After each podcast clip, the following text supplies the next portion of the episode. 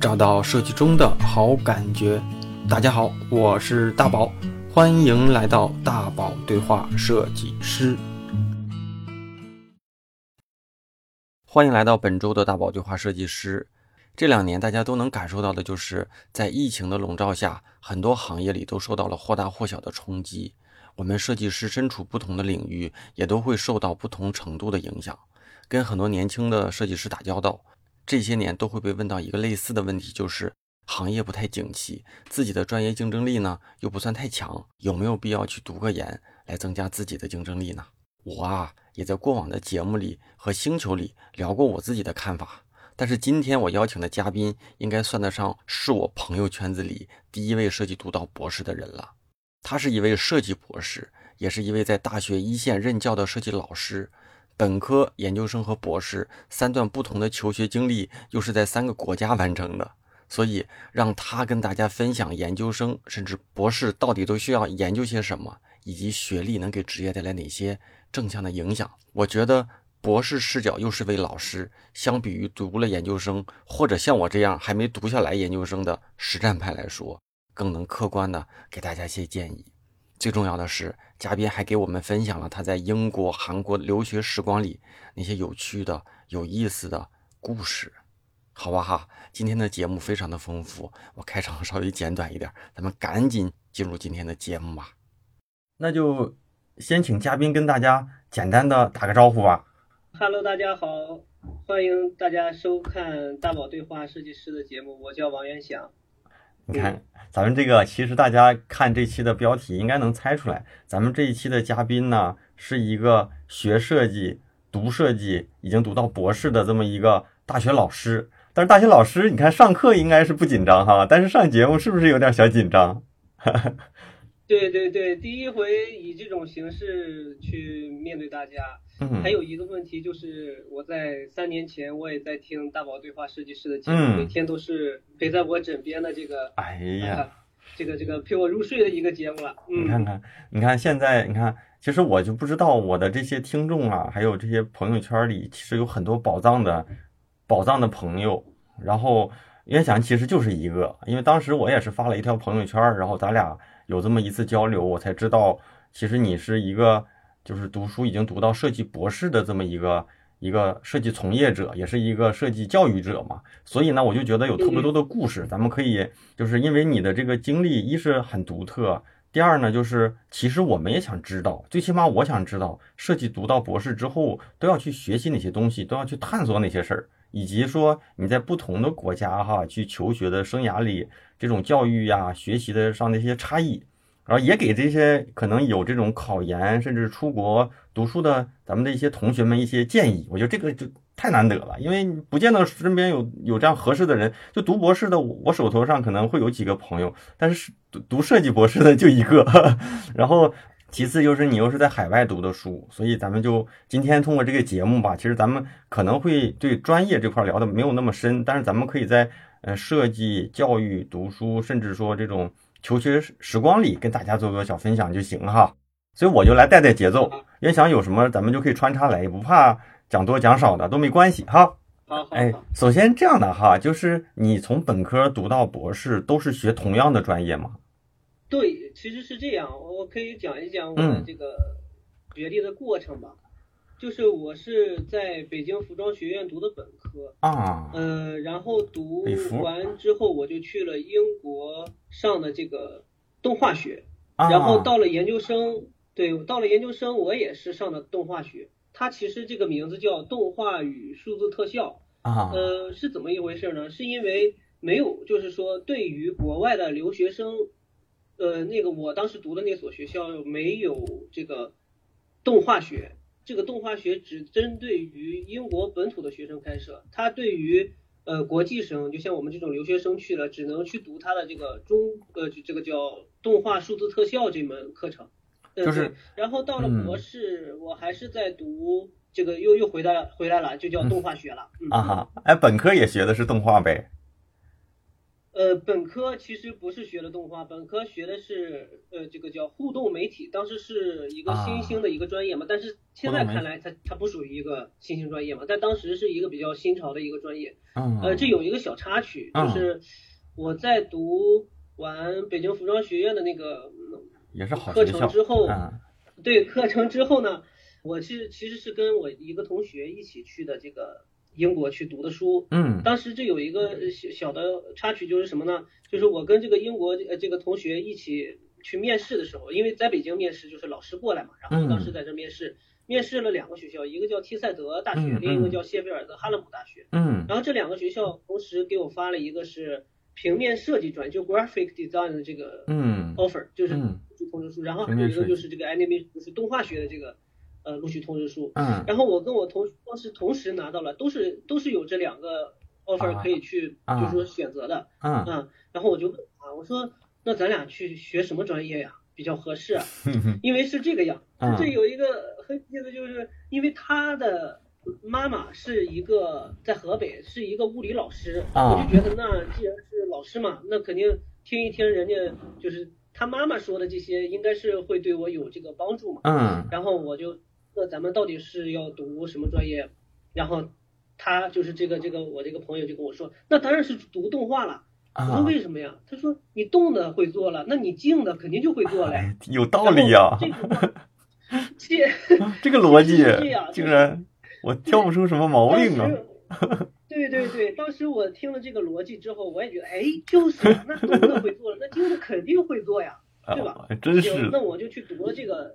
这个专业了，读到研究生，我毕了业回来之后，我我就才发现这个问题是一个很严重的问题，就是你你动的会做了，你静的绝对不会做，是这个样的。哎，因为平平面设计这个就 graphic design 这个专业，其实是跟动画专业这完全是不一样，不能说是两个不大的关系，但是它其实真的是两个不同的门类。嗯，你不可能说是你学动画你就会了平面设计，这完全是。不可能的一件事情了，嗯，这就是一个中间的一个小插曲。所以说，为什么我是从动画专业一直读到博士是动画专业的一个一个过程了？其实，呃，在我看来，在现在看来吧，嗯，对于我的这个怎么说呢？这个工作生涯呀，或者说是这个教学来说，我其实，嗯，怎么讲呢？不能算后悔吧。其实因因为本身已经选择了嘛，也没后悔的余地。但是我觉得，如果当时选择了 graphic design 这个专业的话，我应该会更好，更适合一点。现在，对对，更顺一些吧，是这样。嗯，那我想再聊聊哈，你看你本科读完，直接就读的研究生呗？对，我其实是在英国又读了一遍本科，啊，因为是需要去申请他们的学校嘛。就其实，在英国读的话，在待了几年？简单，我总共待在英国待了三年。是这样，就是说。嗯，我去到呃这个这个就是北京服装学院毕业之后，我去再申请那边学校的时候，我是可以直接申请大三的。嗯，嗯，就是本科的大三，然后我就读了一遍大三之后，我就在读的研究生。研究生。这样一研究生在英国其实是一年，对，一年就可以去毕业嘛。所以说我在那边又读了一年，本身语言也不太好，然后我就在那边读了一个应该大半年的语言嘛，然后整个这个在英国的这个。怎么说？学业生涯基本上就是三年的这个状态。三年，哎，那挺长时间。那咱们我再问细一点哈，那你在英国，呃，当时就是抱着去英国呢，还是说就是想出国，哪个国家都行？而且对于这个学校也是有选择的呢，还是说咱也不了解？其实就是也算是一个备选，互相的一个被选择。对，其实就是像您说的这种，其实就是一个互相的被选择吧。嗯。在当时看来，我其实我的专业还不错了，因为我我从高中开始，然后到就初中、高中，就是我我初中的时候我是考了我们这个青青岛市黄岛区这边的，就是说专业的第三名嘛，所以说还还不错的一个成绩，所以到了大学这个就是对于我专业来说也还不错，我也比较喜欢就这个专业，然后专业成绩也还不错。嗯，由于是因为第一次申请这种国外的学校，也是心里没底儿嘛。因为 就是国内的这个申请学校的方式跟国外还是不太一样的。嗯。因为国外更看重的是这个作品集，就是你这个作品集到底是怎么样的，然后符不符合于他们的这个对于学生的要求。所以当时也是一个嗯双向选择的吧，就是说啊，他们给我们我们去面试，然后给我了 offer，然后我去再选择他们到底是去哪个学校哪个专业是这样，嗯。然后你就是读完研究生回来是工作了呢，还是又是有这个读博的想法，直接又去干博士去了？没有直接干博士，我是一五年回来了，一五年回来之后，我在一个很小的一个。怎么讲呢？是一个公中医药公司吧，啊，去给人做剪辑去了，啊，反正当时也挺迷茫的嘛，对，就其实都是都是这样，就是刚毕业也挺迷茫，然后去中医药做这个剪辑，然后我的我的媳妇儿，我的爱人，啊，当时还在英国读书呢，嗯，所以就是反正我就等于说荒废了小半年吧，等他过来找上青岛来找我的时候，嗯，然后他是去了这个青岛黄海学院这边去。当老师了，因为他直接就他的目标是想进高校嘛，嗯，所以说进去之后呢，我也那我也就投简历试试呗，然后我最后也就进去了，然后都成了老师嘛，嗯，都成老师之后呢，呃，有这么一个机会，就是说申请这个韩国的这个师宗大学的博士课程，是这么一个机会，然后我俩就一起怎么讲呢？就是投了投这个呃我们的作品啊，投了投我们这个呃东西，然后。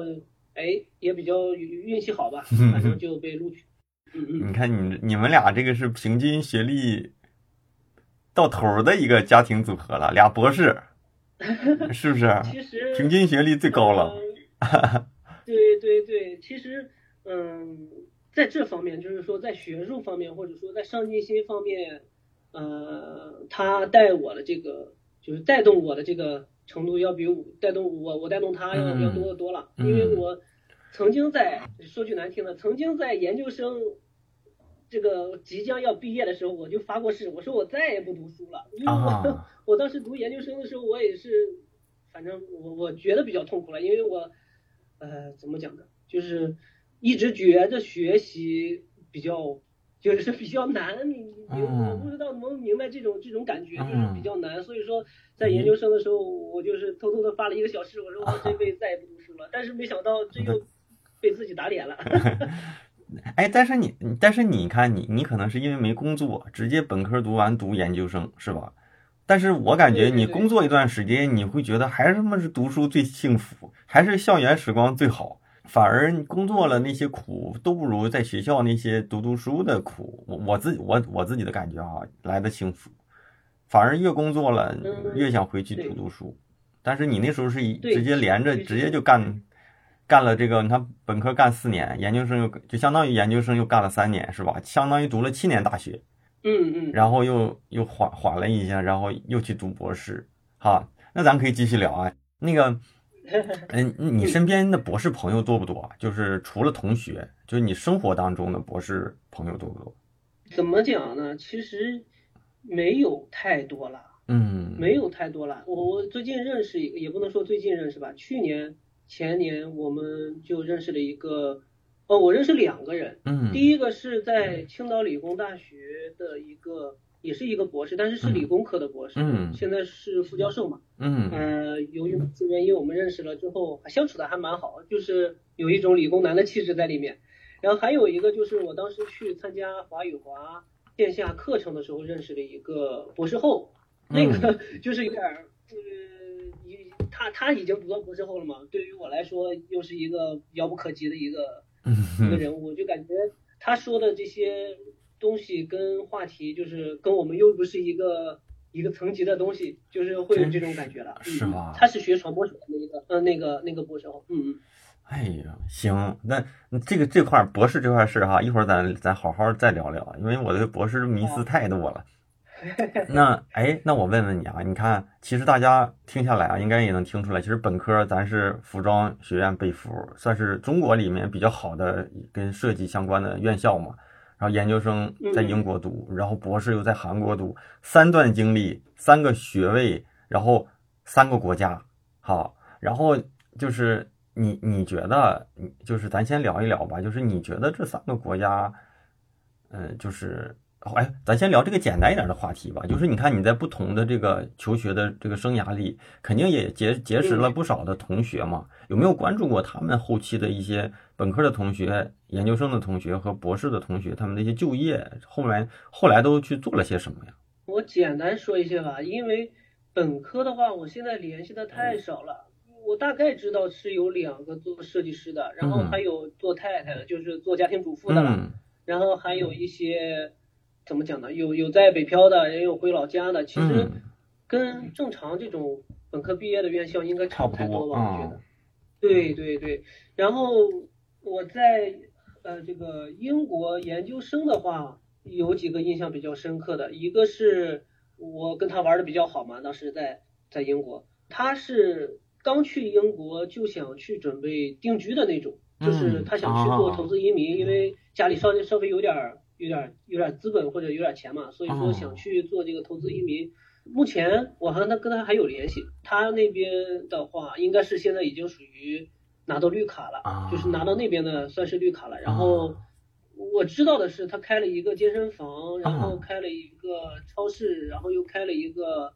餐厅吧，应该是，你看这这样的话，基本上他就定居了，然后现在也有小孩了，嗯，这是一个比较深的，还有一个是我认识的两三个女性朋友吧，嗯，那三两三个女性朋友都是学珠宝设计的，那在英国的呗，好，他们他们好像家里都是搞这个关于珠宝就是行业的，对对对，所以说他们直接去读了珠宝专业，然后我就看有一些。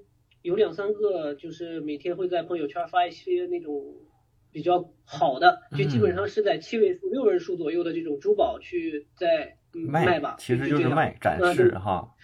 对对对对对。哦。然后博士的话是这样，就因为博士课程我走的这个这个这个怎么讲呢？是一个。就是针对于，就是当时因为是我们是第一期嘛，是针对于老师开设的这么一个博士课程，就针对于老师的，所以说我的学就是同学基本上全是中国各大院校的老师啊，是这样啊，所以确实是特别这个圈儿基本上对，基本上就是我读到博士这样的话，呃，基本上都是老师，就是最起码是老师了，然后还有这种副教授这样的，还有这个。院校的院长啊，这样基本上是这个这种关系了。所以在博士的话，嗯，应该没有说，基本上读博士都会去高校当老师吧？是这样。嗯嗯。你看你最后一句话说的就是，基本上读到博士就去当老师。我刚才就是拿了个笔记了一下一一个想聊的话题哈，就是博士对于这个国家或者对于整个教育的一个意义，最后是为了教育吗？还是说为了创造其他的？其他的价值，就我我感觉好像读了博士，咱们看到的就是读了博士都当了老师，不管是学什么专业的了啊。但是，嗯嗯，但是但是，是不是这些读博士的应该是中国最顶尖的一些脑袋瓜？他应该去，更应该为国家做点其他的贡献，而不是当老师。当老师这种呢，是不是有一点浪费了？我不知道这么说对不对啊？对不对？其实是这样，就是目前看来哈，嗯，就是。读博士的人基本上是想找一个稳定的工作，或者说是想找一点稳定的收入嘛，所以说他才读了这个博士嘛。嗯，就这样想拿着这个当做一个敲门砖去进入到高校，或者说进入到一些科研的一些嗯一些地方。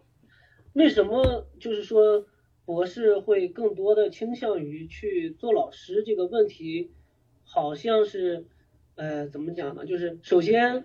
在就是说，读了博士你才能进到高校，这是第一个问题。然后第二个问题就是进了高校，相对于其他工作会轻松一些。对。但是不包括这个学术压力啊，我们说是平常上课啊，有可能一个星期也就上两天半两天左右的课程就可以了。嗯。啊，就是会这个薪资方面，如果说按照这个两天课程，然后还有寒暑假这样，嗯，对它其实还是还还算可观嘛，有的这个。城市还有安家费嘛，就几十万这种，所以大部分读到博士的话，基本上都会去到高校。然后还有一些就是有这种人生追求或者学术追求的，基本上就会去到某某研究院啊，或者是一些大企业。对对对，还有一些就是会企业里头会建立自己的智库嘛，那些智库基本上都是以博士或者教授啊这些去去做的。嗯，我认识的第一个博士就是我在滴滴的一个。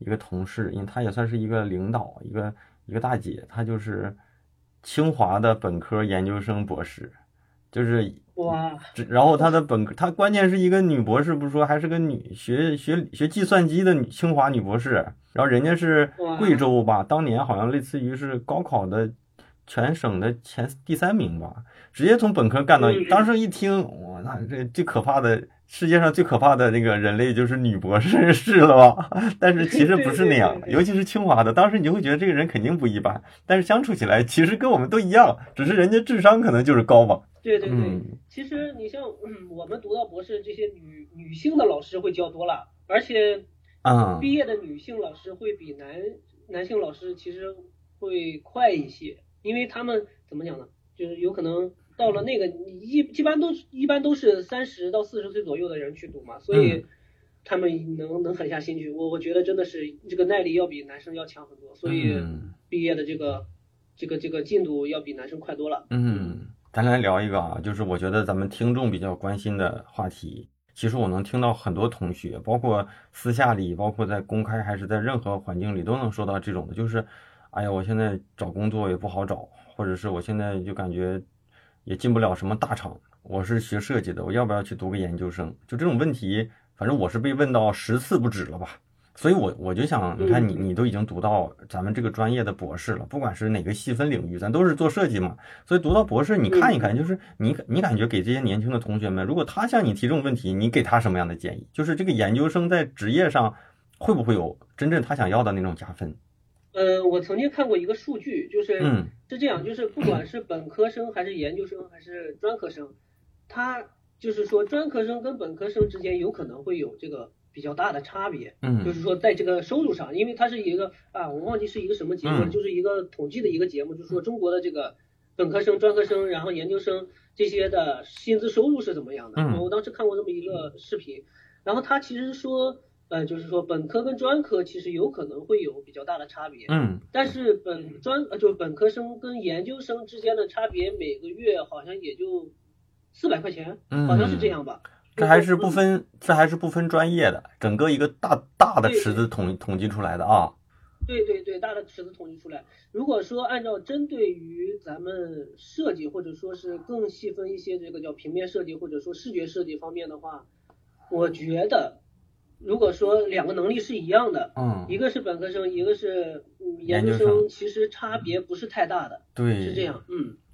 然后我有我其实这有一个比较好的一个一个一个例子了，就是我在一七年的时候带过一个专科生，嗯一个专科生，他当时去的是上海实习，嗯，上海实习当时他他的薪资应该是八千到一万吧，我没太具体了解，反正就差不多这个价格嘛。嗯你像一个专科生呃八千到一万的实习工资，啊，其实已经很高了。那确实是。然后，对对对，其实他画画也比较好，嗯嗯，画的确实也还也还不错，但是他的学历就是一个专科生，嗯嗯，是这样。然后他毕了业之后就去到了喜马拉雅去给喜马拉雅画这个插画去了，嗯画了没有几个月之后就跳槽了，嗯然后还问我说我要不要跳槽啊之类的，我说，嗯，要么你就看你这个工作的这个怎么讲呢？就是说能不能学到东西，你要么就看你这个工作能不能挣到钱，反正就是你要沾沾一面嘛，对吧？嗯。然后他就最后选择了要挣钱。那现在基本上他已经在这个公司待了将近三年了，嗯，是一个假食品公司，嗯。嗯，差不多一个月的工资到一万二，一万二左右，然后呃是十三薪，好像是这样嗯啊。嗯所以这个对这个例子其实可以充分的告诉我们，嗯，一个道理就是，这个学历，就是说你的这个小本本儿跟你的学习的能力其实是可以分开看的。嗯，就是对对，如果说你的能力特别强，你是一个专科生，你一样可以拿到一个高薪的一个一一个工作。其实如果说你的嗯对对，如果说你是一个研究生，然后你的这个能这个设计的能力有可能跟平常人差不太多，那有可能你也就多出来那几百块钱的这个 你的小本本的那个费用了、啊，就是这样。关键是什么？关键就是有些人读了一个研究生，他就是为了拿一个小本本。关键是你你去的那个学校，其实并没给你在职场上有加分。因为学校，你像对吧？你一个清华的本科和一个某某的研学校的研究生比，它可能价价值含金量也不一样。所以对对再就是你读研有可能又又得耽误两年，这两年就如果你在职场上真正够努力，有合适的机会，有可能这两年比你读学读学校的这种加分加的更多一些。你抓住了一次机会的跃迁，比你那个拿到一个本儿之后归零重新开始，可能还是要强一些。所以大家，咱听到博士老师啊，给大家其实还是得看好，就是。理论上来说，我我自己觉得，因为我跟年轻的设计师接触的多，我自己感觉就是很多时候啊，这个道理都是特简单的道理，大家总觉得不对，肯定还有别的道理。他想听到自己想听的，但无非就是这样的。你厉害了，学历就不重要；你不厉害了，学历或许有点重重要，但是你最后到职场上，你行不行，慢慢的还是都能筛出来。其实最后就是这样，这都是一个大家都懂的道理哈。那我想再聊一聊哈，就是我记得曾经好像有同学就问我说，嗯，研究生啊和本科生，甚至说到博士，到底他们的差别到底是什么？我当时因为我当时听过，也是一个老师讲，就是说这个博士他的价值就是给这个世界去创造这个世界过去没有的知识，大概是这个意思吧哈。然后本科和研究生可能没有说那么明显，但是但我其实想听听你，因为你。就确实也是在这个身在其中嘛，就是你觉得读博士和读研究生，他们他们到底的学业这种差异、研究的差异到底在哪呢？我们是真不知道。研究生我现在算是知道一些，但我感觉做学问和做设计真是不一样，就让我也觉得挺挺卡脸。我这不也找你咨询吗？对对对，其实嗯。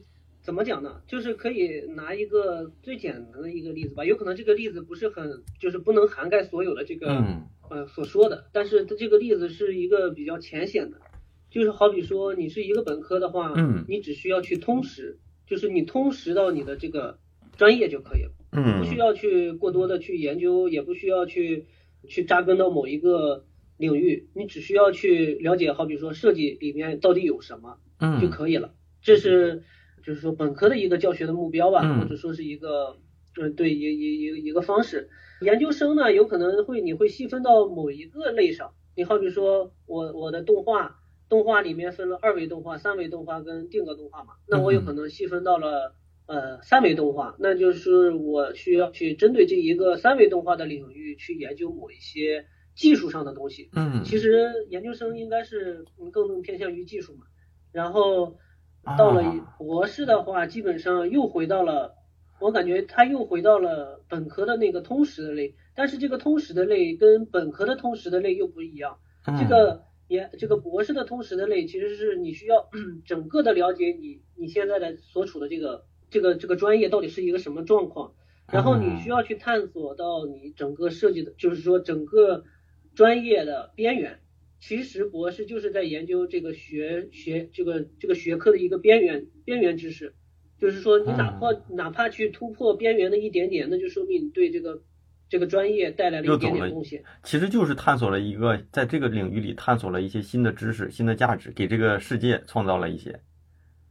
对对对，其实就是拿着已知的东西去探索你的未知嘛，然后得出来这个未知的结论。对对。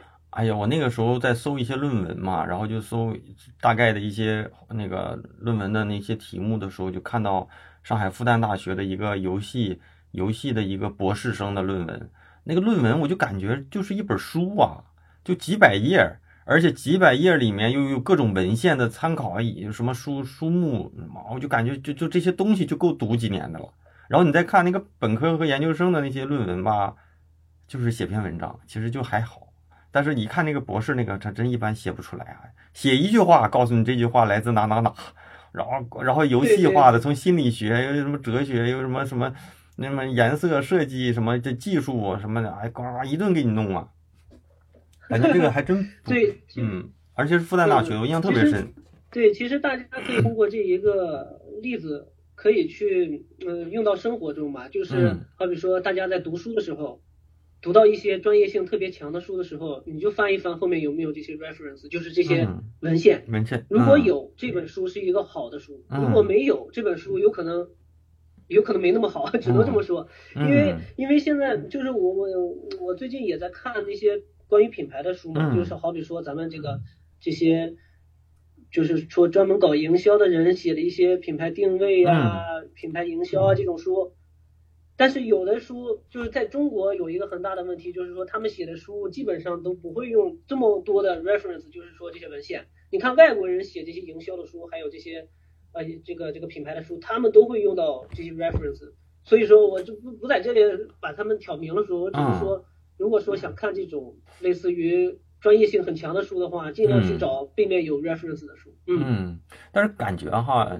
嗯，就是当代现在就是它分两类，一类呢可能是偏工具类的书或者是专业类的书，另一类偏的是案例类的。有一些就是偏案例类的东西呢，可能就更更偏重于自己或者是操刀的一些项目的一些过程，所以这种呢就是比较主观，然后再加上它可能在天时地利人和做的这些事情可能就成。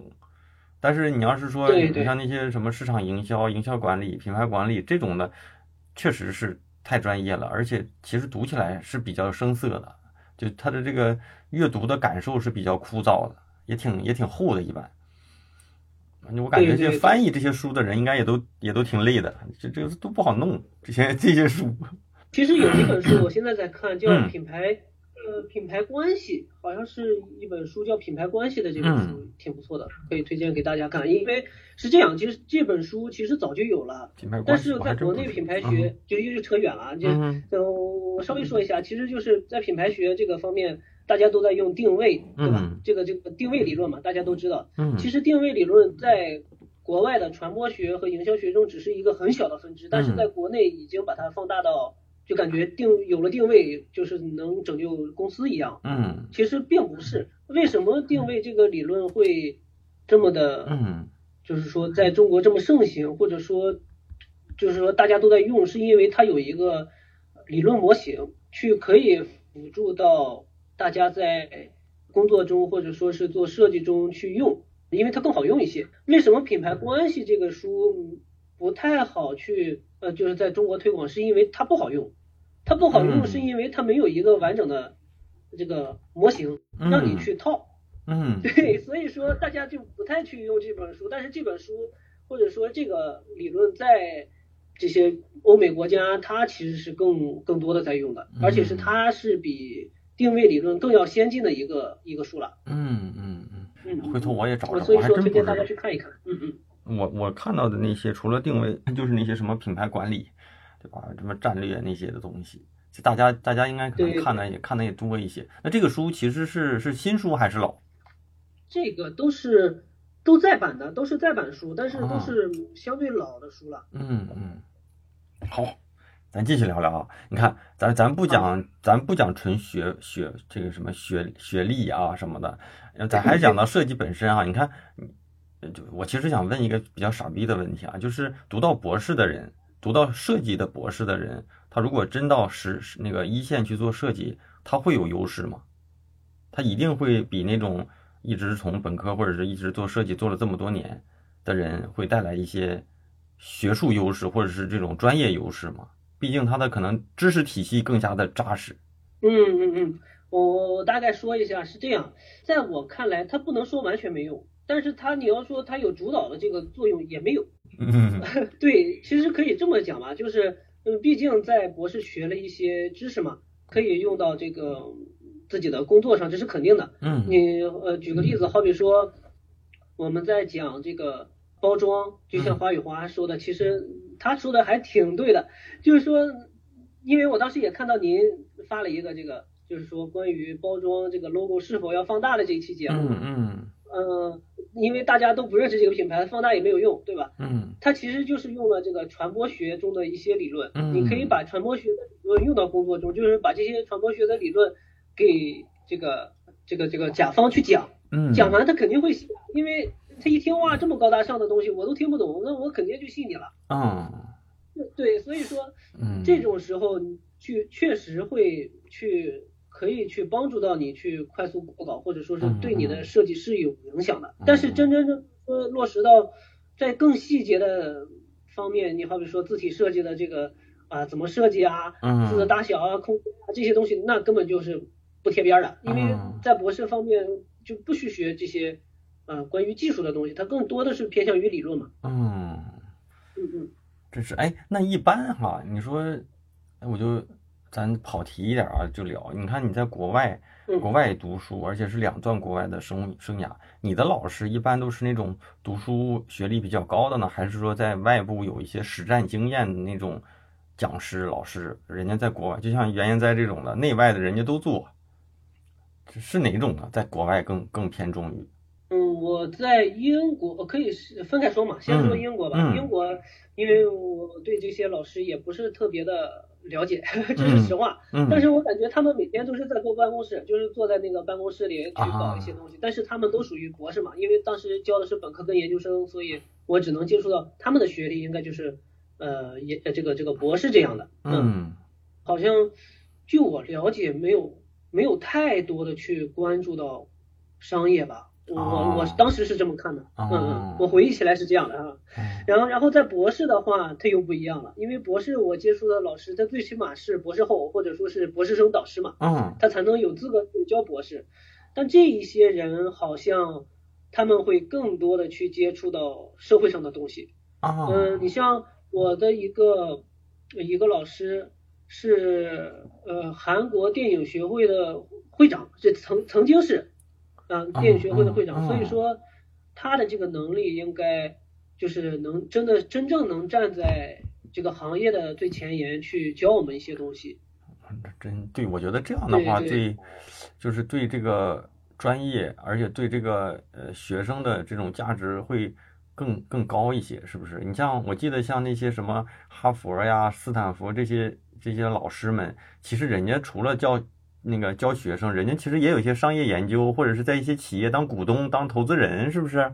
他都是一边实战，一边一边教学，然后把实战的一些经经验再返返还给学生，然后再就是请一些社会上的一些学，就是一些一些一些朋友什么，再再回到学校里，这样的话，可能学生接触到的都是一线的这种真实的这种要解决的问题，而不是说像咱们现在可能现在都说，现在你学的东西四年以后，呃，这个东西都都变了，尤其像咱设计也是，设计这个东西理论都不变，但是呢。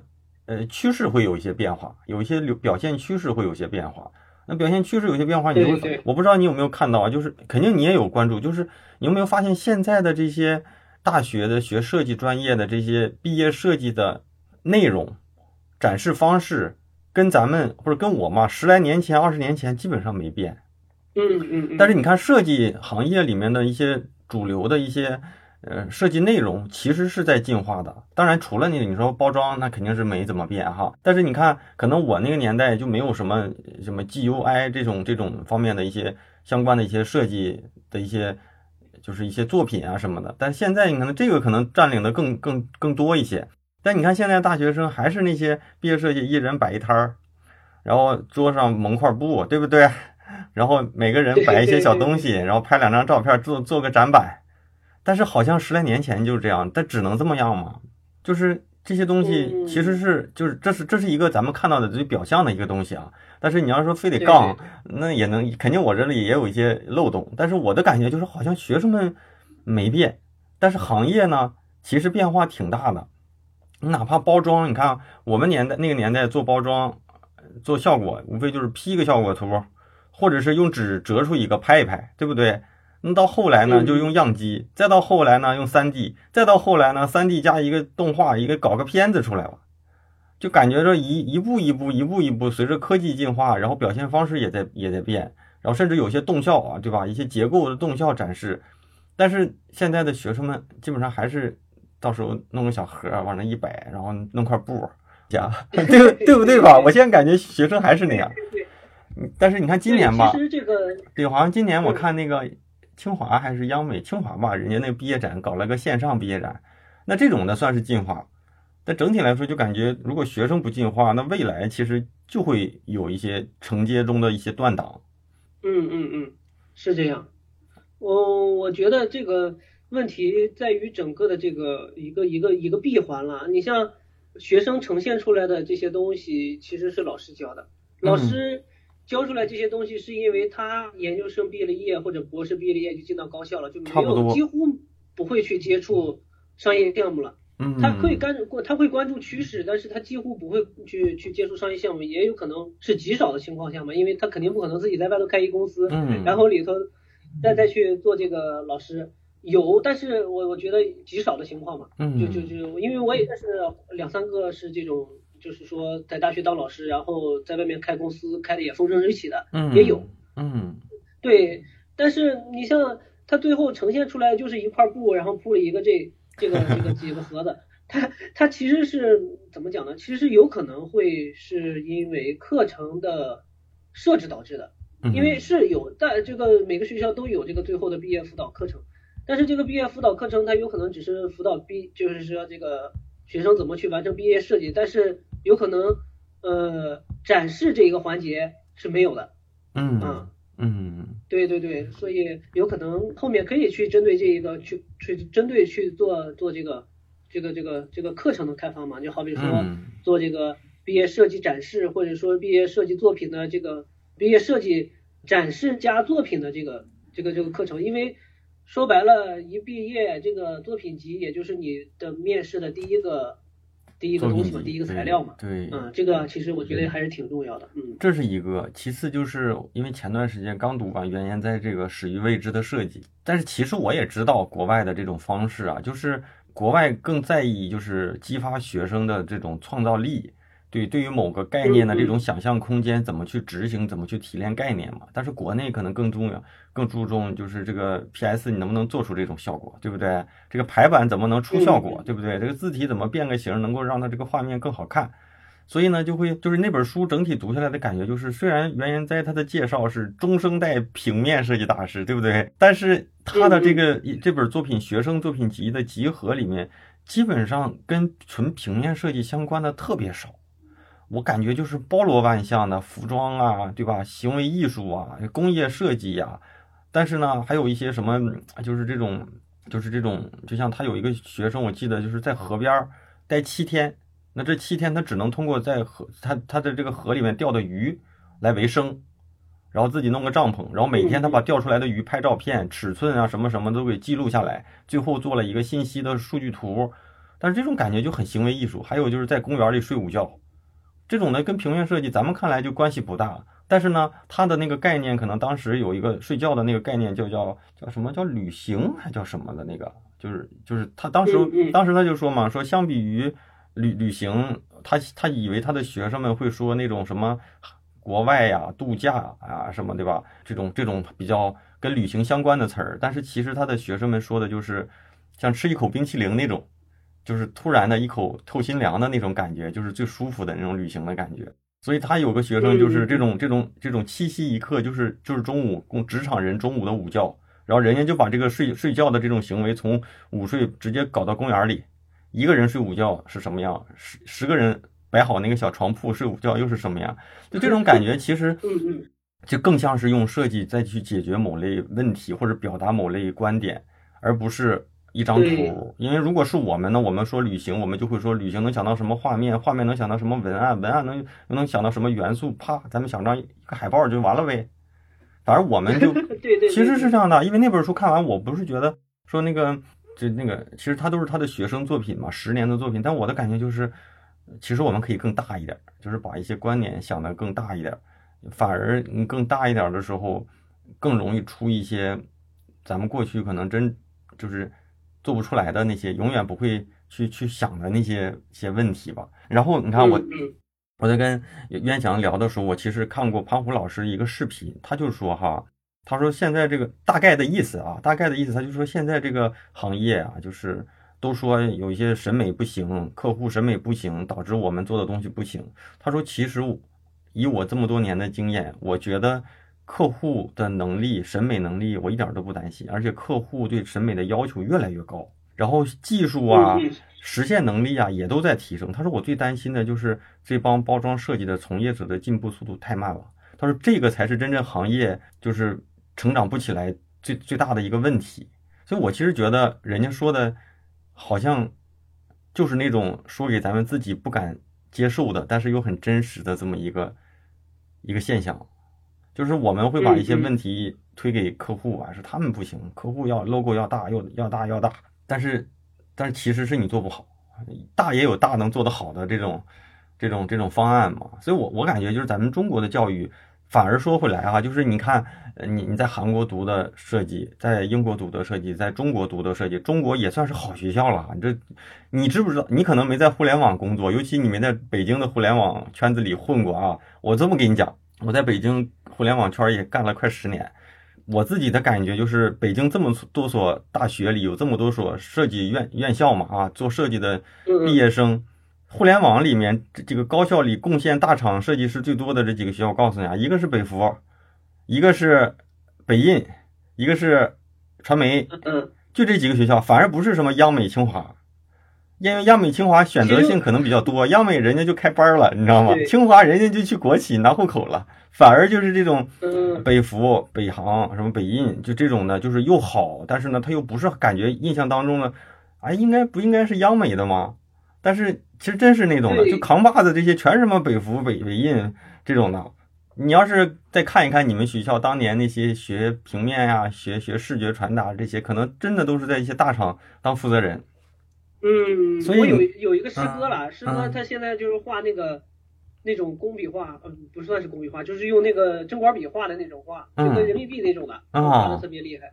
所以你看啊，对对对对，你在这几个学校理论上。肯定都算是行业里就学校里比较好的嘛，起码北在咱中国这个算是头部一点的学校了，头部学校了。那那你觉得这几个国家的这个设计教育的差异，你自己对它的感受是在哪呢？其次就是就这些差异相比而言，咱们国内这块哪地方比较欠缺？我觉得肯定是欠缺嘛，因为你的哪个领域越发达，就说明你这块的教育贡献也是最发达的嘛。所以咱们现在不算是强国，设计强国，一定是咱这块还是有一些提升的空间嘛。其实我倒是挺想听听韩国这块的，因为英国第一是咱们可能也关注过，其次是过去也有些学生们在在这边读过书，但是韩国在韩国读书的人，我感觉挺少的。我可以简单说一说这个差异，差异其实，在英国的差异，其实因为我回来也教动画嘛，也教的本科，大纲我也很熟悉。怎么讲呢？他的这种这种教学模式跟中国，我觉得还是有差异。嗯，这个差异在于，你像我在我在本科，就是说英国本科的时候，不是，对英国本科的时候做的毕业设计是一个定格动画。嗯，定格动画它对因因为英国的定格动画本身就很厉害嘛，然后它其实更多的是偏向于实验性，就是告诉你你这个东西你给你能带来什么样的结果。其实他们主要还是看过程，对于结果来说还不是那么的看重，因为你只要去表达好你想要表达的，阐述好你想要阐述的这个概念就可以了。但有可能在中国，你假如说你拿一定动画去教这个本科的毕业设计，有可能还过不了。为什么呢？因为因为是这个样，就是大家也都知道，在本科阶段，一般或者说是尤其是这个定格动画了，因为这个。那这个动画这个东西，这个定格动画这个东西，其实在商业上它的商业价值并不高，因为它太耗时了。所以在中国的本科，就是在我们那个学校，在画学院，他几乎是把这个课程当做一个选修课来做，还是就是他实际一些。对它其实更实际是干什么呢？去有可能让你做平平平这个二维的动画，对吧？或者说是三维的动画，嗯，让你去做出来一个作品，你拿着去应聘，你肯定。能能找一个比肯定比这个定格动画要找一个好工作嘛？你假如说拿一个定格动画的作品去找工作，你有可能还真找不着，嗯，对吧？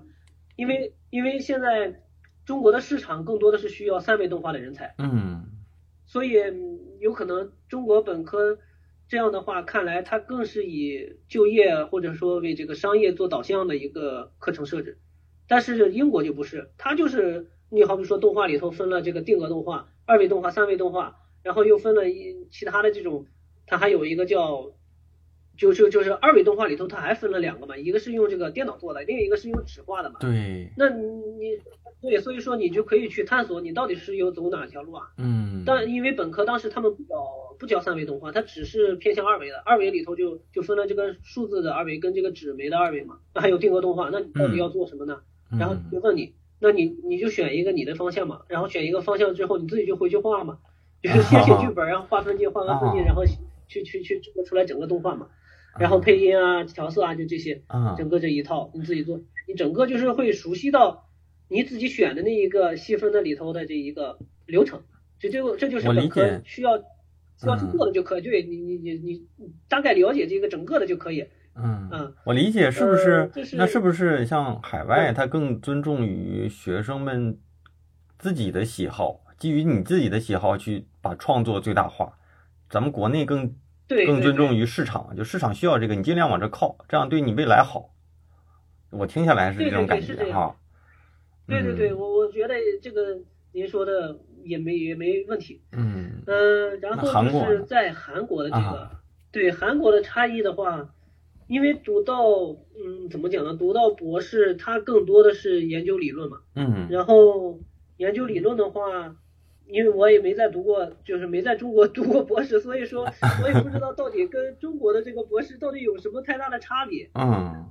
怎么讲呢？他其实这里头有一个非常好的一个一个一一一个环节，就是说上课的环节是这个样，就是刚才说到这个电影，就是说教我们电影，就是说。教我们课程这个电影学会的这个曾经是电影学会的这个老师，嗯啊，他就是，而且也不他了，不是他了，就是大部分老师都会去这么去去做。就是韩国有一个词叫发表，就是哎，咱们听这个词好像发表，反正不是那么熟悉，但是你每天就在韩国就会听到发表、发表、发表这个词啊。就发表这个意思是在韩国是什么意思呢？就是给你一个研究的课题，或者说给你一个话题，或者说给你一个标题。你针对这个内容，针对这里面的内容进行你自己的分析跟去研究，然后你将你研究的成果和结果用 PPT 的形式去讲给大家听啊啊是这样，然后然后这个形式是怎么一回事呢？就是当时有一个课程叫叫叫叫叫什么来着啊？跨媒体叙事策略这么一个课程，然后这个课程里头，我们老师当时找找了一本书，就是。韩国当时韩国的一个博士写的一个一个论文了，其实就是那个论文的题目应该是叫漫威，就是说这个叫叫什么？超级英雄对超级英雄跨媒体叙事策略这么一本书，然后呢他就把每一章拆出来，一共十几章吧应该是，然后每每一章都拆出来拆出来，然后里头有几个小节，然后就是把这几个小节平均分配给这个。每个每个学生了，就是每个博士了，嗯，然后你针对每一个标题去自进行自我学习，就是因为那是一本博士的这个这个这个论文嘛，你要去自我学习，然后到时候你会在这个时间节点之内去完成你的学习，然后去做成 PPT，然后讲就是说讲给讲给这个下面在座的这些博士听，然后整个这个课程基本上就是老师在下头坐着，就是一个月的嘛，一个月的课程正好就是老师在下头坐着，然后学生讲了一个月。最后就是基本上每个课结束，老师会做一个总结，嗯嗯，然后讲一讲学生讲的没讲到的，或者遗漏的，或者说他有更深的见解的一些东西啊，就讲给我们，基本上是这样。我觉得这个形式其实对于我来说受就是说受启发也是挺大的，就是说其实给中国的学生去上课或者说是教学的时候，其实我觉得这种方式其实会更好，因为可以让学生的思维。就是学生讲的嘛，本身就是学生用学生的思维去讲出来的，嗯，然后学生再用学生的听进去了。那我觉得这个形式应该是比老师用老师的思维去讲给学生听的这个更好，他吸收的会更快。对对，而且他们自己等于说学就跟那个费曼这个这个这个学习法一样嘛，他先学自己学进去了，然后再输出出来。那其实是他学习的要更深的，比老师去讲给他要要要印象更深刻的。哎，那你说到这哈，我就再跑个题，在韩国读书的时候用什么语言学习啊、交流啊？一开始用东北话呀。就是我我们我们我们，因为我们那个，因为我们这个班儿啊，都是就是说中国老师嘛，嗯，所以说我们是有翻译的，这是我们就是说有一个比较好的条件了。但是我们毕业之前必须要考韩语的这个级，就是考过三级就可以了。嗯。然后，但是就是说真正假假假如说是。自己申请的这个韩国学校去读研究生，或者说去读这个博士，有可能是要五到六级，是这样。啊那日常对日常老师其实韩语授课，你们你们有翻译帮你们沟通。韩语，对对对，但是最一开始嘛，就是上课的时候，我们有可能会跟老师用英文去沟通，因为确实不会这个韩语嘛，但 是我们就用英文去跟老师沟通，老师也可以用英文跟我们去去做解答了。嗯。在韩国是哪个哪个城市啊？首尔。对，在首尔。首尔什么位置啊？我韩国总去以前。嗯，什么洞？首尔的，首尔的哪个位置我还真不是。什么洞？什么洞？对对对对对对，首尔哪个位置我还真不太清楚。嗯嗯，哎，那对，反正过了一个河嘛，过了一个江，应该就叫江南了吧？嗯，没过多久。嗯，那咱聊一聊哈，嗯，就是在韩国，包括在英国，你看。咱们过去的那个感觉都是说，中国学生在学习这块儿，应该是在全球都是都是很很努力、很拼的嘛。就你自己的感受，韩国人、韩国同学、英国同学，他们在学习这块的努力程度，是不是真的没有咱们这么高？还是说人家其实也挺卷的？先说英国吧，英国，我当时反正上的是本科研究生嘛，嗯，他们其实学术压力并没有博士那么大啊。嗯，在我看来，他们。怎么讲呢？他们肯定有先天优势嘛，有可能跟我们在一起上课，他们觉得跟玩儿一样，因为他们语言首先是比我们要轻松很多的，但是他技术有可能会会会怎么想呢？会会要努力一些。但是他们，我感觉英国人的努力，他不像是中国人这种狠下心的努力，他们是他们的努力好像是就是不是那么的刻苦，不是刻苦，但是他们能能去在有限的时间内完成他们所要达到的目标，而且还不错。然后在韩国呢，其实韩国其实要比中国还要卷，是吧？来聊一聊，咱咱啊，因为这个韩国的高考其实不亚于中国的高考。嗯，韩国的高考就是说，韩国也有补习班嘛，就是像咱们这种高中啊、初中，现在没有了，以前有这种补习班嘛。然后这种补习班。他们只有富人能上得起，就是而且这个补习班特别贵，然后每天也学习到嗯半夜这种。其实大家可以，就是我可以跟大家说一个现象，就好比这个咱们从这个呃每个大学或者说是这个我我当时在的学校的这个自习室来看，嗯，其实就能就发现这个问题。嗯，在英国呢，先说中国吧，中国大家也都知道了，就基本上就图书馆对吧，长条桌长的这个凳子。然后再稍微好点的，有可能有一个小隔间儿，或者说是有一个比较安静的教室，有可能阶梯教室啊这种，就临时开放，或者说是一直就是为了考研啊，或者说考博啊这种这种教室，嗯，教室有可能电风扇有空调啊这种，就就反正相对干净、卫生、安静的一个学习环境罢了。我我是这么看的，嗯，但是到了这个在英国这个教室的时候，这个隔间儿它的占这个占比会比较大嘛。嗯嗯，然后有有时候就会去用这种小组的方式去讨论或者去完成自己的这个作业的这个问题。嗯，在韩国呢，其实这个韩国的这个自习室是最有特色的。嗯，它的特色是什么呢？就是它是一个小隔板，一个小隔板的。啊。就是每一个人去会就感觉是钻到了这个。是那种电话亭，以前那种老式公用电话亭那种的吗？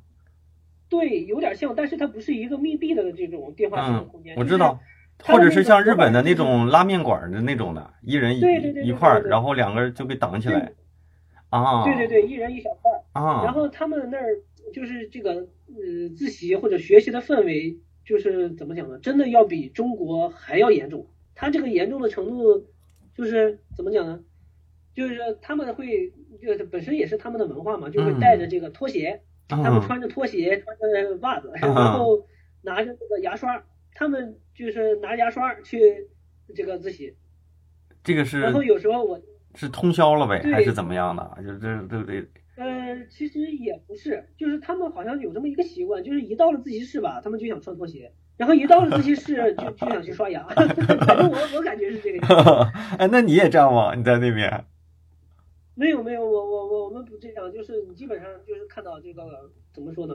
有可能就是说留学多年的韩国，就是在韩国的中国留学生，他们会这个样。但是我我去了没有，也就一年多嘛，我我没有那样，没有被被这种这个文化去去感染或者同化嘛。嗯，就是你会看到他们的这种学习氛围，就有时候怎么讲呢？他们会有这个 呃一个预约的一个一个一一个机器，就是说这个。每个卡位是预需要预约你才能去坐那儿的啊，然后你预约了，基本上你到了晚上，你要八九点去，有可能你要通，你要也就是在那儿通宵去自习的话，你那个卡有可能还预约不上，所以说你基本上就需要去卡点去在那儿排队去拿那个号。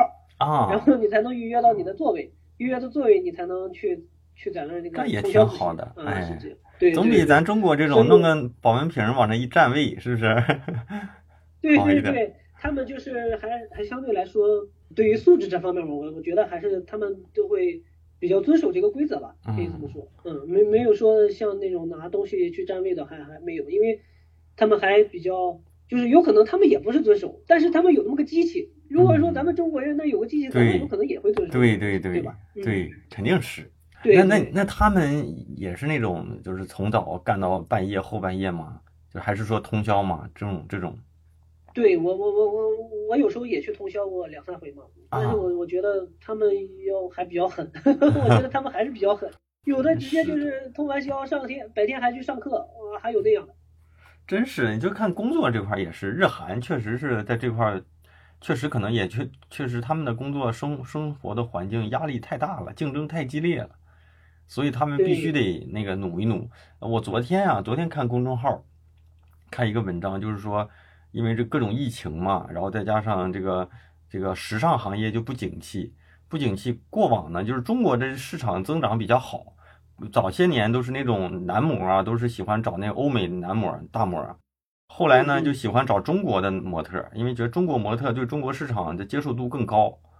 结果呢，他说今年呢，就是整个亚洲模特里二十多个男模，亚洲模特里面就两三个中国，其他的全被韩国人给。就给挤进来，说为什么呢？首先是长得差不多，有时候你不好分辨他是亚洲还亚洲哪个国家的。其次就是韩国男模就是皮肤护理的特别特别好，而且他说中国的模特男模可能身材什么长相都差不多的情况下，咱中国人的那个英语不行，然后人家韩国卷到英语都可以，英语也行，中文也行，皮肤护理也好，然后要要的价钱还低。就是因为他们确实机会也少，然后就导致他们必须得找突破一些，就是那种可能那个什么，就导致好像说今年的那个模特男模市场就就不太，就是中国的模特就就被给顶的不行了，所以我感觉也是这种小国，可能他们如果自己不努力，他们的生存就有危机，所以只有他们，就像我记得那个时候听吴晓波就讲为什么韩国的娱乐产业行，因为他们就是，对吧？要山没山，要水没水，后来转。突破的那个就希望输出文化，那输出文化呢是那种的纯那种空手生造出来的嘛？他们风景可能也不够，那怎么办？我拍部电视剧，拍部电视剧，那个电视剧的拍摄场景就成成为一个景点了。然后他就把这种文化输出弄得全全球，相当于这种东西没有什么成本，就会弄成一股寒流。对对。所以感觉也是挺拼的，因为韩国多少吧，就是离咱们近一点，咱们又熟悉。但是有一些环境下，咱们又不是太熟悉。就比如说，你说韩国设计，咱们能说出几个韩国设计师呢？我感觉好像说不出几个。能说能说出一点韩国的那些设计公司，或者是一些做设计比较好的互联网企业，那就不错了。而而且你看，我不知道，你看你在在学习的那个过程当中，就是你有没有去去去，或者是站着我们这国内的这些视角看啊？就是为什么韩国就不像日本出大师？也可能人家有大师，咱咱不知道。但是为什么感觉就没有像日本那那种就，嗯，就会出一些，嗯，那个什么呢？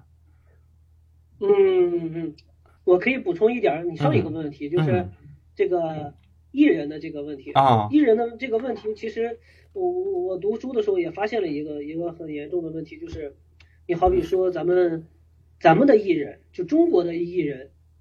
有可能是艺人的公司培养的，嗯，对吧？嗯，就是就好比说是这些什么什么文化公司啊培养的这些艺人，然后把他捧起来，或者说是让他红起来的这种。但是你倒回去说的话，就是好比说这些艺人，本科或者是研究生毕业，他肯定不是学的艺嘛，嗯，他有可能是学的是这个什么都有可能，这个这个表演，对声乐有可能，嗯，对表演，对对对，就是这些。但是呢，在韩国为啥这些艺人这么厉害？是因为他们有这么一个专业。嗯，嗯，而且怎么讲呢？他他其实有可能也不是这个专业了，但是他们会把，就是说怎么去把这个培养成艺人，这个做成一套理论体知识体系，然后去培养艺人。就就所以说他们的艺人就很厉害。有可能你你好比说刚才您说的这个。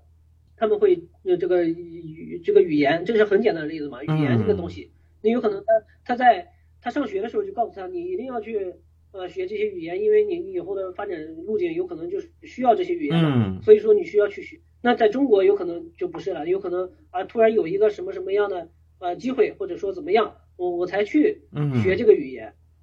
对，它其实是不一样的，因为为啥哈韩就是韩国文化这么就是说在全球这么传播，也是嗯因为他们有这么一套完整的理论体系，或者说是有这么一套理论去指导他们去传播，而不是说这个韩国这这个这个文化本身就好，所以说它嗯传播的好，不是这样的，是因为他们有足够的理论去让他们去辅助他们去传播他们的文化。嗯，真是。反正我挺喜欢在首尔转转的。嗯，以前没疫情的时候，每年都去看看，我觉得也挺好。但是你看我，我也去看设计，但是哈，就是你去日本，你去书店，就感觉那个书书书籍的设计设计的是真好。但是我觉得去韩国看，我真找不到那种设计的很好的那种气。我觉得韩国的书籍设计真一般。但是你看人服装设计，韩国的服装啊、汽车呀，包括说咱们能看到一些招牌什么都还行。但是你咱们又跟日本相比，感觉真是韩国没有那么多咱们耳熟能详的大师，什么建筑设计、工业设计、对对对对造型，就是这这个也不知道为啥。我问了问，哪怕问韩国人，人家也说不出个啥。我好像也说不出个啥，但是他们整体的设计质量，我我觉得还蛮好的。就是说嗯他们的这个设计质量真的是，如果说跟中国比的话，我觉得还是咱们中国还是差一截嗯，就嗯国内还是差一截儿。我是这样觉得，因为他们每一个东西都感觉很小而美那种，就就很精致。嗯，就是就我记得听一个那个，就是在现在在中国比较有名的一个韩国公司嘛，叫是不是叫 Plus 加减还是什么的那个，就是是吧？叫 Plus 加减还是什么乘除？我有加减应该是加减，Plus 加减那个公司，嗯在嗯韩国也挺有名的，好像是当年 Line 还是 Naver 的一个总监出来的创业的一个设计公司，也获过很多设计奖。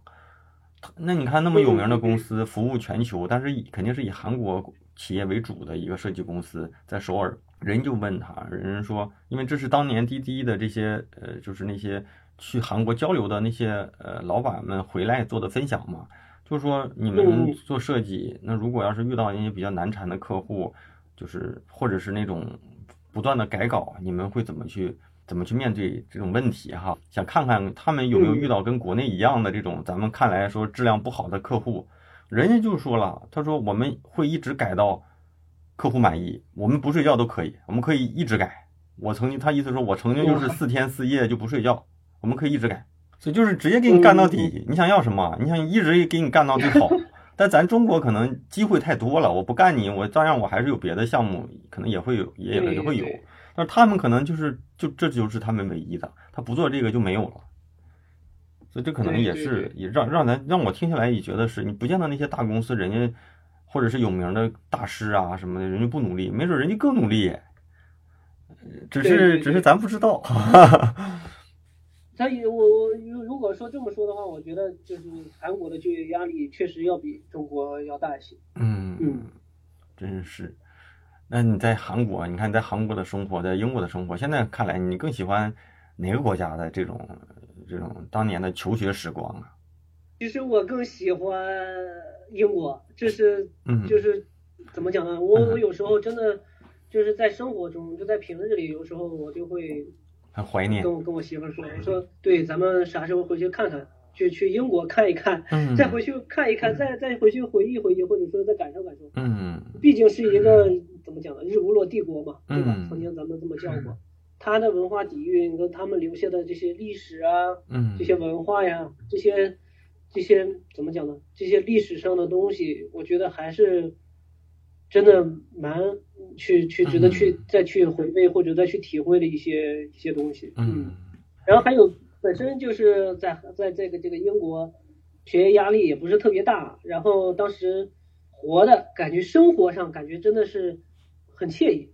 就是啊很舒服，本身也也也不用考虑工作的问题嘛。如果去读博了，我还得考虑工作的问题之类的。嗯，所以说当时那段时光真的，我觉得还是挺值得去回味的。然然后英国的话，有可能是我带有偏见去看这个问题啊，就是他这个国家如果去玩一玩，确实还挺好的，嗯就是挺不错的。如果说真正的去想想去在那儿读书的话，尤其尤其我去读的博士，所以说压力相对大一些。啊然后我当时住的，我也没有住宿舍嘛，当时就是跟我媳妇儿住了一个，嗯嗯、他们来说是地下，但啊是其实不是地下，就是你住的环境也不太好吧。所以说对于我来说，这是挺苦的呃就就对，就感觉挺苦的，就跟着感觉跟去修行一样的感觉。啊。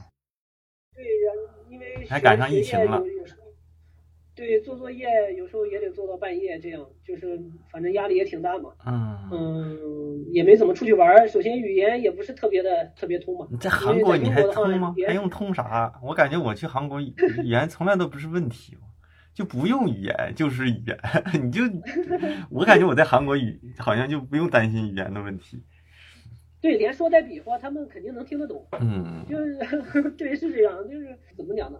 我还更倾向于英国吧，啊可以这么说。嗯，因为没去过，没准儿去了英国，我去了英国也会喜欢。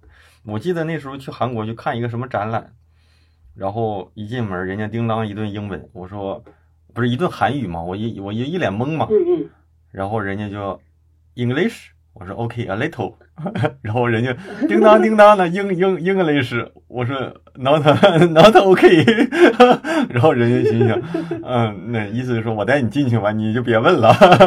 我以为 a little 他讲的我好歹蹦蹦几个词儿我还能蹦懂，结果发现不懂。但最起码我觉得韩国人讲英语你是能听懂的，他不像日本人讲英语听不懂，对对对对对，好像跟咱们讲话差不多那英语口音。是这样。嗯。呃，我我我还有一个就是，如果下回您再去的话，可以去看一看他们的美术馆跟艺术馆，去它应该算是亚洲亚洲这一个区域里头算算是办的比较好的了，数哎一数二的了，去去。有有不不少不错的。我我每次去都会有那么一最少有一天就是去看，赶上什么看什么，也而且基本上都是付费的，对。都花花不少钱。哎，那我问问你啊，对，那在韩国嗯和在英国的整个的一些生活，就求学这种时光的生活成本怎么样？就在英国，一般你说在那边又吃又住的一种，一年下来，或者是这种和在韩国呢，就是大概咱们都了解了解。毕竟我感觉好像英国东西都挺贵的吧？对英国的这个消费水平确实高，就是我当时去的时候应该是一比十嘛，就是一块那边的一磅等于这边的十块嘛。啊，那确实，那嗯，嗯 然后当时学费差不多就是一万英镑，一万镑就是十万十万人民币嘛。，嗯，然后生活费对，差不多就是一比一，就是十万的学费加上十万的生活费，差不多一年就是这样。那是那也还行。对，其实那你是住宿舍还是自己住？呃，我当时刚去的时候住的宿舍，但是嗯他们那个就是我住的那个学校是没，就是他们英国很奇怪，就是学校里头没有宿舍，都得他的宿舍是跟，嗯，他的宿舍其实是跟其他公司合作的，啊就是他不是，呃，怎么讲呢？就是周边都有宿舍，就是这个学生宿舍，但是这些学生宿舍都不属于学校，啊，就是它应该是属于一个私立机构吧。对对对，然后周边也有好多大学嘛，你你就就反正就可以都去住那个宿舍，嗯是这样。然后再后来就去住了自己去租的房子住。嗯，反正我听就是像英国的这种出行啊、吃饭呀，还是贵一些。坐个地铁呀，吧对其实？就打个车这种的都不便宜。对对对，在要是在伦敦的话会更贵一些。嗯在伦敦的话，光住宿的话，差不多，我印象中当时是七千人民币吧才能租一个宿舍，嗯，就这样。嗯嗯对对对，当时当时是这样，嗯但现在不知道了。嗯，那在韩国我，当时在谢菲尔德，所以说相对会好一些。啊，谢菲尔德，哦，那我就那还看球吗你？对，谢菲尔德、谢联嘛。嗯，那在韩国呢？我在韩国可没待过那么久。在韩国的话，其实都是差不多一比一，但是这边的学费能便宜一些，这边学费好像是八万八万八万左右的人民币吧啊，博士的课程，差不多一年下来生活费也就八万左右吧。那你这个不对吧？你生活费八万，理论上我在首尔，我的感觉就是跟北京的感觉差不多。北京的感觉如果差不多，你一个月得个七八千的生活费，稍微贵了一点儿哈，是稍微贵一点儿。要这么看，是租房子还是什么的吗？还加上加上住宿呢。对呀、就是加上住宿啊。那你在北京，你五千块钱，理论上你苦嗯点儿也也行，看你怎么对对对看你怎么过吧啊。他们说韩国租房租房子不贵不贵吧？到底贵不贵啊？我也不租房子，我我我我在那儿租，呃，反正租的很小嘛，然后才三千三千多一点儿吧，嗯嗯嗯一个月，但是不包水电网嘛这些，啊，就这样。然后吃的话也就差不多，差不多跟北京跟北京差不多。你要租个房子，嗯嗯，对，真是好像现在出来从北京出去来当一个标准来看吧，其实，嗯，比北京贵特别多的也也没有那么多了。就是有时候感觉就像这个出行可能会贵一些，那些城市的坐个地铁打个车是贵一些。对那些嗯服务服务行业跟餐饮上会比我感觉比北京贵一些，就是吃同等的东西嘛，对吧嗯？就就就嗯有可能会贵一些。嗯嗯，真好。你现在啊，那我我想咱们到最后收个尾，就是你看，你你嗯读书读了这么多年，然后也也也也经历过这种不同的国家，到现在也开始当一个老师嘛，最主要的身份还是个老师哈。那对你的这个现在的这种教教学有没有影响？你在国外的这种求学之后回来啊？有，当然有。其实研究生对于我来说没有太大的影响了，嗯因为我我当时去怎么讲呢？去研究生毕了业，然后在这个中医药公司干了一段时间，然后又去了这个学校嘛。嗯去了学校之后，其实我也是一个老师的小白嘛，嗯所以当时人家怎么教的，我也是怎么干。啊，也也也就是按照这种正儿八经的这种老师去去做该做的精进的这个职责嘛。但是到了就读了博士之后，你就会有一些相对性的改变嘛。嗯就像我刚才说的这个，可以用这种角色互换的这种形式去让学生参与进嗯这个课堂，他有可能会吸收的更好。还有就是我其实从不能说博士毕业吧，就是工作了一到两年，就是在这个大学工作一到两年之后，我就、嗯。就哎去，就是有这个应届生，我去接应届生的时候，嗯。给他上的第一堂课我就说，你们要好好学习，嗯。然后这个好好学习不光是你要把每一科成绩搞到八十分，啊。而且你拿到毕业证，你出去也会被饿死。我我嗯我当时就是其实这句话，其实我觉得一点儿不为过，因嗯。为现在真的是毕了业，你不管是研究生还是本科生，你毕了业，如果没有过硬的能力，你到了社会上跟人家这种都没有能力的人去。嗯，去去去厮杀的时候，去去去去把这个简历放到人桌面的时候，人肯定选一个有能力的，更有能力的。嗯嗯嗯嗯而且刚毕业，怎么讲呢？一毕业其实是跟社会完全脱节的，所以我我当时就在想，我说那你们就要去，这时候就要去思考你们的以后的未来这个职业生涯是什么样的。所以说他们肯定听不懂，或者说他们也是一脸懵，嗯因为咱们也是经历过来了。嗯我的意思呢，就是说你可以去了解整个的行业，你好比说这个嗯行业有平面设计、动画、有特效，嗯然后有 UI 些，那你有可能你在大一的时候你特别喜欢 UI，那你就去稍微去了解一下 UI 的知识嘛。嗯那有可能突然某一天觉得哇，这个 UI 就不是我喜欢的，那你也没有白理解，你只是觉得这个坑你就别跳了，嗯你可以去跳下一个坑，嗯对吧？直到你毕业的时候，你假如说真的是毕业的时候能找到一个坑，你能跳进去，那我觉得已经是很不错了。你没有必要说是在这个本科的时候我有多牛多牛多牛，其实不需要，只需要去比别人多那么一点点努力，嗯你你到了就等于说先抢跑了嘛，对吧？嗯我我先等于说先起跑了，别人还落在后头，我觉得这个真的很重要。嗯，而且对于学生实习的这个方面，我我我也说给他们说过一句话，就是嗯这是毕业对于毕业生来说嘛，我说你们选择毕业公司的时候，就是说实习公司的时候，一定要选一个就你能够得到最好的一个。对，那这嗯肯定是啊大家肯定也会都希望在有选择的情况下找最好。但是有时候我自己能够理解的就是，就是你看，比如说你是在北服，别人什么央美嗯或者在某个什么一一一本，他是有选择的。但是其实大部分这个基数的人是他没得选，就是哪要我我就不错了。其实这个就比较悲哀，就是我不挑都都找不到。这个时候就嗯只能有的时候他就是找到哪个是哪个，但是有可能你的第一份工作，你的对这个职业或者是行业，甚至价值观就被第一个带带你入行的人给就给影响了。其实可能这个影响还是不好的，对，所以他就对对，就是确实是挺有的时候是挺无奈的。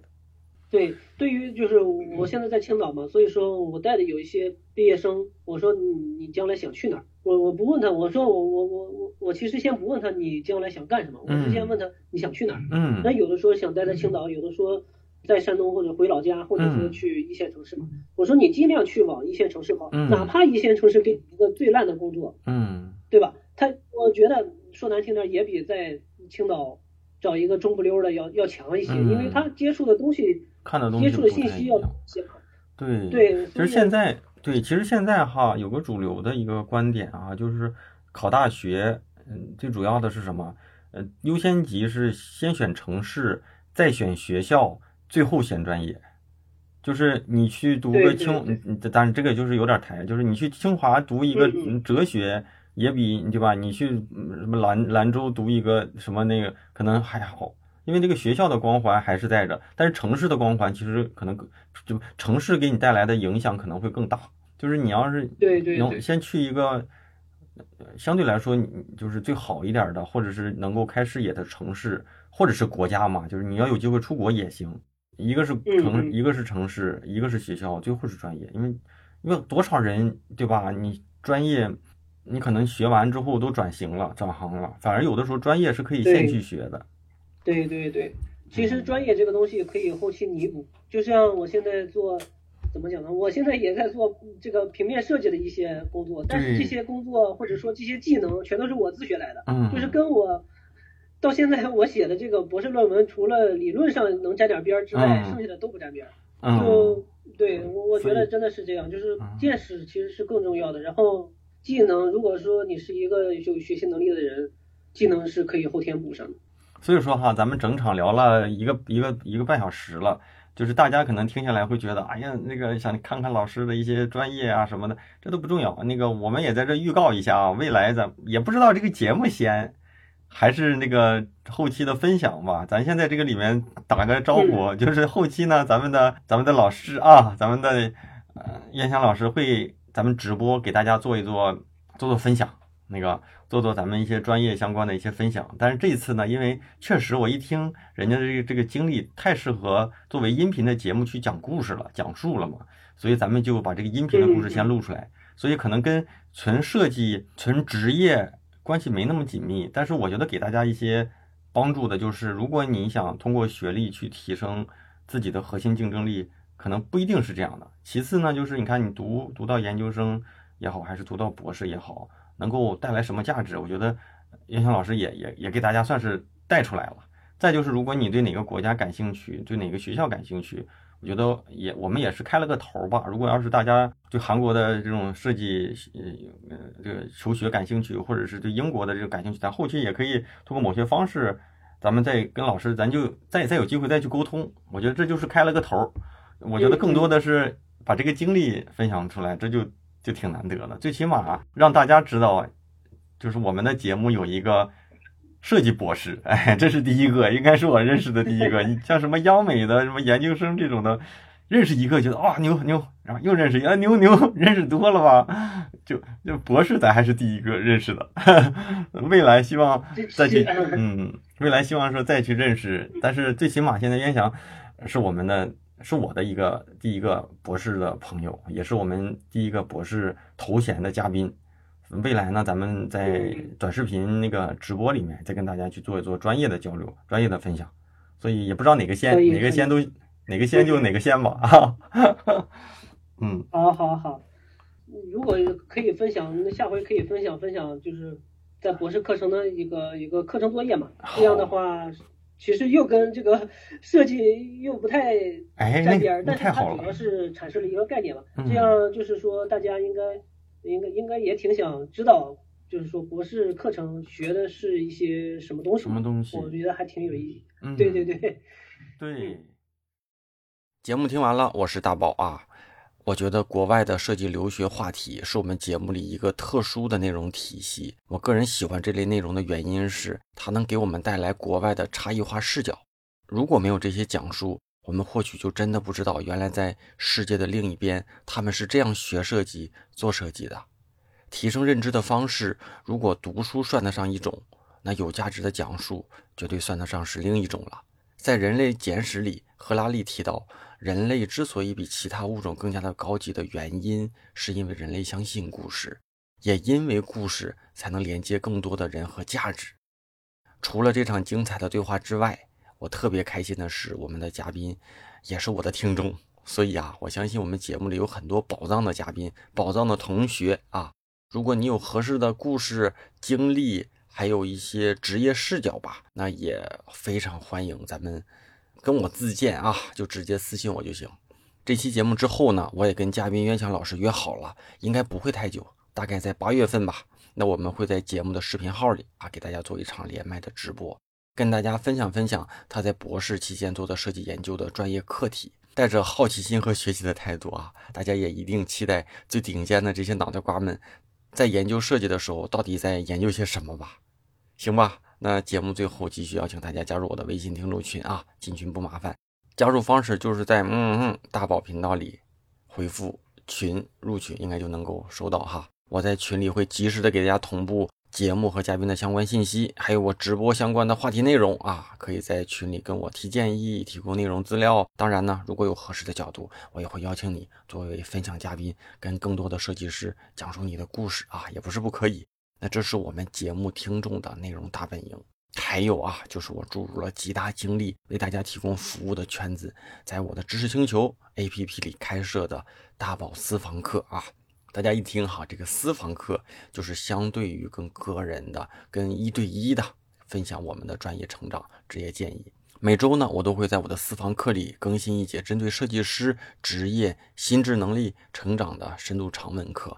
每月呢，我会带领大家精读书籍，并且做成音频的课程和内容脑图交付给你。为了提升设计师的这种实战能力吧，我也会掏腰包给大家发补贴、送书送钱。激励大家去做一些实战的课题，而且会做一对一的这个专业点评。那我的私房课里邀请了十位的重量级嘉宾，大家应该也都能看到啊。每月至少有一位嘉宾会跟大家做这个连麦的直播分享。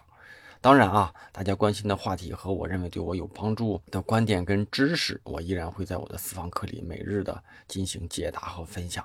其实啊，我的角色更多的是希望成为你的资源。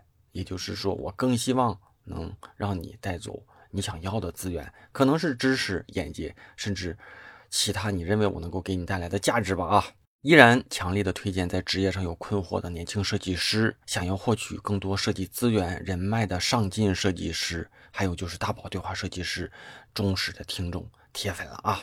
加入方式就是在嗯嗯大宝频道里回复。归队啊，归来的归，队伍的队，就能收到一个弹出消息，扫码就能加入了。虽然是付费社群，但现在一定是最便宜、最合适的进群时间。每一次我都会重复，就是种一棵树最好的时间，就是在十年前。第二好的时间，大家就知道了哈。那只有进群的老同学才知道这里到底有多大价值了。节目结尾啊，再次感谢一下给过往节目打赏的同学们啊，推荐大家在那个嗯号里面打赏啊，别由我统计。最后给大家做口播的感谢，第一位啊是吴昕啊，吴昕同学。第二位呢也应该是接下来的这个钉子户上网同学了，叫 Y O A U 又要啊，我也不知道怎么读。最近是有点感冒，所以就是有时候会咳嗽，大家多多担待。下一位啊，小猪猪还是小狗的这个小符号啊。下一位就是呃。y o m i 又敏又敏啊，是不是？这位同学过去读过哈，如果读错了，大家可以在私下里提醒我一下啊。下一位八大名，最后一位冬雨已逝啊。咱们后面后面的这些同学越来越钉子户的这个感觉了哈。推荐更多的这个同学们那个多多支持吧，反正用行动的支持我都能够看得到。有收入的呢，多多捧捧场；那觉得现在还稍微紧张一些的呢，就多多收听和分享给身边人。总归我们节目做了这么多年，还是有一些内容适合身边正好需要遇到问题的这些朋友们嘛。毕竟我们都是设计师，身边接触的最多的也都是跟我们工作差不多的同学们啊。那今天时间确实也不短哈，差不多了。如果觉得这期节目对自己有些启发，那就为我点个赞，分享给身边人，这可能是对我能够持续更新和邀请到更多嘉宾最好的方式了。那咱们下周三晚上十点钟左右啊，网易云音乐、喜马拉雅、站酷、小宇宙、荔枝等主流的音频平台就会同步的更新。哈，咱们就下周三不见不见了啊，不见不散了啊，拜拜。Like the rain, so sudden on a summer's day. These tears have caused my face to burn again. Like the hush just before the lightning comes. Here I am, lost in our same love, I guess. Is it right? That sadness have the final word. These eyes searching through the years. How I need to sleep with you this very night. Pretty blue, I never did stop loving you. Pretty blue, you told me you would never leave. So sad, all these lonely years. Pretty blue, our love was really something free. Your eyes were simply all so pretty blue.